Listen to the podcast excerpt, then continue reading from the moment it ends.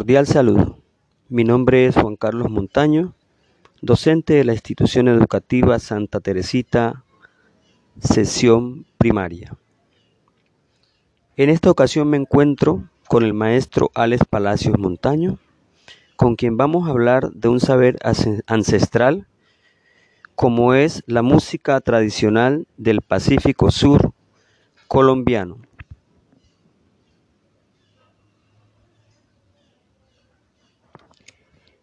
Maestro Alex Palacio, ¿cuál es su trayectoria en la enseñanza de la música tradicional del Pacífico Sur colombiano? Bueno, en cuanto a la enseñanza, desde 1996 vengo yo como instructor de música tradicional y de danza también.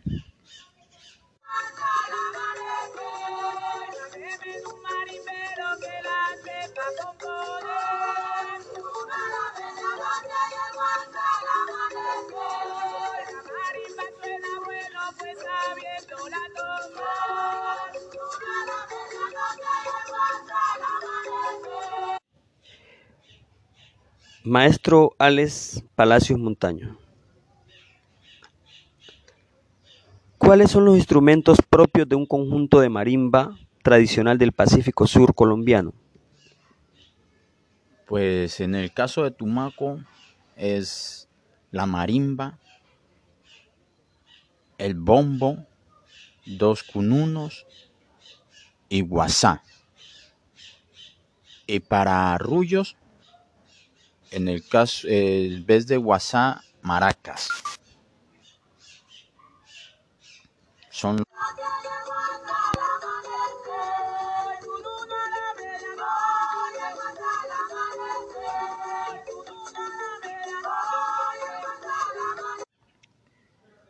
Uno observa tocar a las personas mayores y en la actualidad a muchos jóvenes la marimba con una elegancia y una destreza Maestro, ¿existe alguna clave o técnica para tocar o ejecutar la marimba tradicional del Pacífico Sur colombiano? Pues hoy en día hay sí técnicas, pero anteriormente eh, los ancianos tocaban y era prohibido los, los muchachos, los jóvenes o los niños aprender porque tenía su secreto era como con oraciones y todas esas cuestiones. Pero pues hoy en día sí hay técnicas, pero anteriormente no. Era prohibido un niño o un joven tocar una marimba.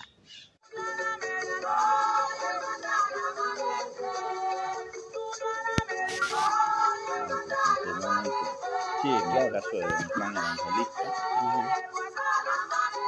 Él decía que se iba escondido, miraba y con palo él iba hasta Sí, yo recuerdo que la marimba era un instrumento que mantenían tapado con una sábana blanca y los niños no podían acercarse a tocarlo.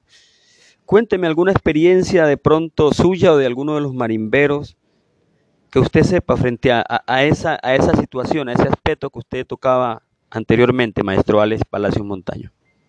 Pues sí, porque pues en el caso de don Juan Evangelista, marimbero de Perlas del Pacífico, por cierto, el grupo más viejo de todo el Pacífico, desde Chocó hasta el norte de Ecuador, que comentaba él que cuando él era muchacho, en la época de él, los muchachos no tocaban marimba, no, no, no cantaban nada. Y eso por lo que los viejos aprendían con secretos y oraciones, cosas medio oscuras ahí. Entonces él escondida los escuchaba tocar y él iba y solito se ponía a practicar con dos palitos. Pero a él una vez lo pillaron y le dieron tremenda latiguiza. Pues por eso ellos aprendían así, a, al escuchar, a oído. Por eso se llama, por eso se llama aprender a oído. O se toca la marimba a oído, porque fue de esa forma como ellos aprendieron y de esa forma a uno le, le, aplicaron también la enseñanza. Hoy en día sí, pues sí hay técnicas, formas como uno, uno tocar. En el caso mío yo enseño con onomatopeyas, ya, pero anteriormente no, no era, no era así. éramos más difícil.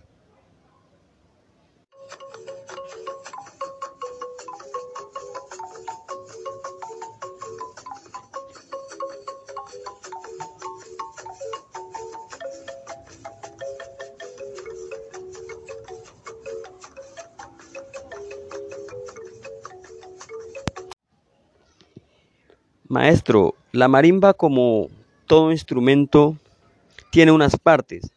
Por favor, cuénteme cuáles son esas partes que posee la marimba del Pacífico Sur colombiano.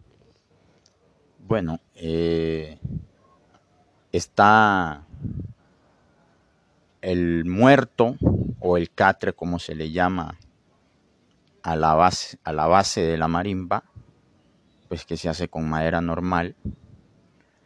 Está los canutos, la caja de resonancia de canutos de Guadúa, ¿sí?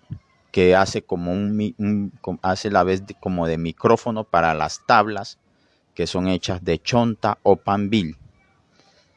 Eh, sí, de eso se, y las cabeceras se, se, les llama, bueno, a las partes, las puntas se les llama cabecera y al todo el, el, el acostado de la marimba pues se le llama muerto.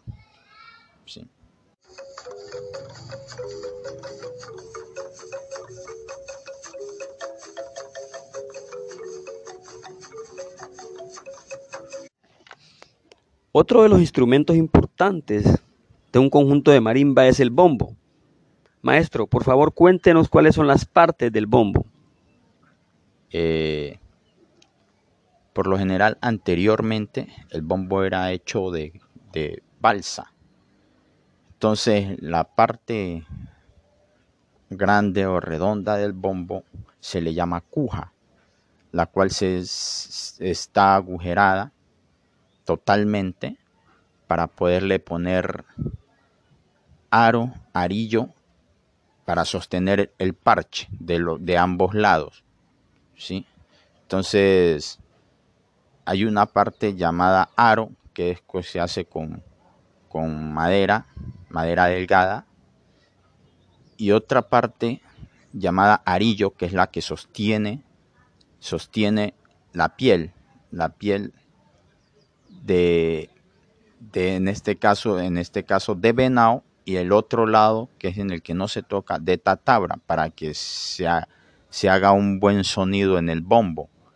La parte de venado, la que se toca, y la parte de tatabra es la que, la que distribuye el sonido y, y, da, y da buen, buena resonancia y se que se escuche ese bajo del bombo.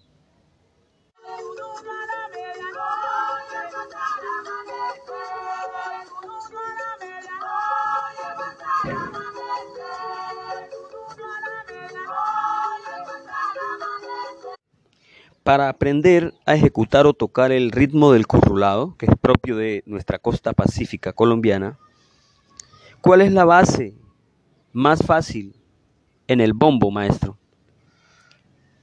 Pues acá en el Pacífico Sur, en este caso Tumaco, hay unas bases la cual se le, se le ha puesto onomatopeya para poderlas, para poderlas aprender de manera más fácil. En el caso del bombo, hay un, hay un sonido que hace el bombo y la cual uno la interpreta como papa con yuca, en el caso de onomatopeya. Entonces es una, una forma más fácil de aprenderlo. En el caso de la marimba, come pintón. O en el caso de los cununos, el cununo macho ¿Por qué? ¿Por qué? ¿Por qué? Y el cununo hembra, ¿qué te pasaba? ¿Qué te pasaba? Son las bases que acá en Tumaco para poder enseñar se manejan.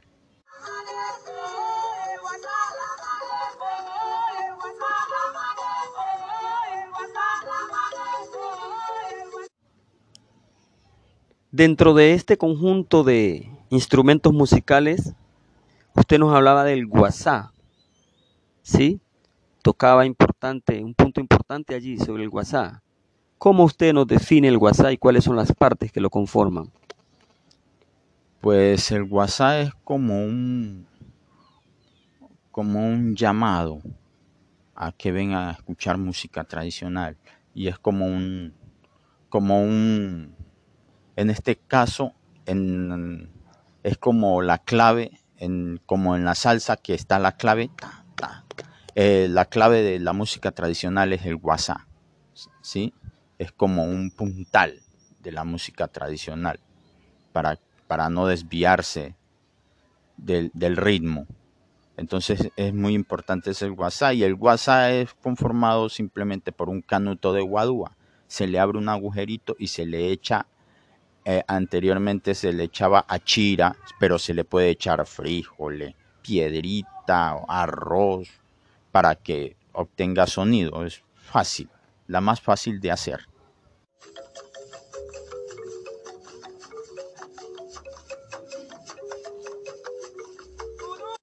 Maestro Alex Palacios Montaño, ¿qué proceso de enseñanza de la música tradicional del Pacífico Sur colombiano está desarrollando en la actualidad?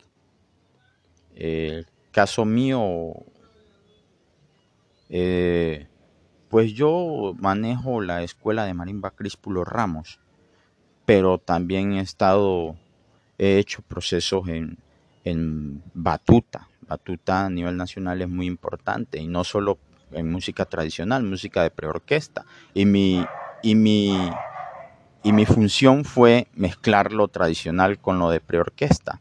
Fue lo que traté de, hacer, de, llevar un poquito más allá la música tradicional, en cuando me contrataron en batuta.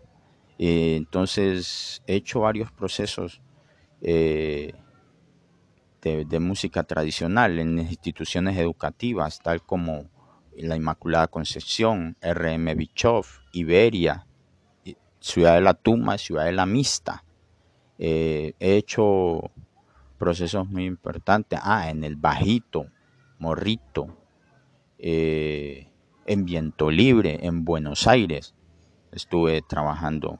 Y en algunas veredas caso tal como llanaje, estuve haciendo proceso. Ah, maestro, entonces se deja ver que usted ha involucrado la parte de la música tradicional en el rol educativo. Habla de unas instituciones educativas muy conocidas en el municipio de San Andrés de Tumaco, pero también toca algo importante, los sectores del municipio. Habla del bajito, ¿sí? sectores de la parte urbana y también habla de la parte rural. Es decir, que usted viene haciendo un proceso de enseñanza. ¿Y qué me puede decir de estos procesos? ¿Cómo se encuentran los niños, los jóvenes o los adultos con los que usted trabaja? Pues en el caso de niños y jóvenes, eh, niños, pues tratar de que, de que se olviden del conflicto armado que tienen en su barrio, en su sector o en su vereda. Y en el caso de los jóvenes, tratar de arrebatarle a la violencia a esos jóvenes que, están queriendo vincular en, esos problemas de, de violencia al margen de la ley.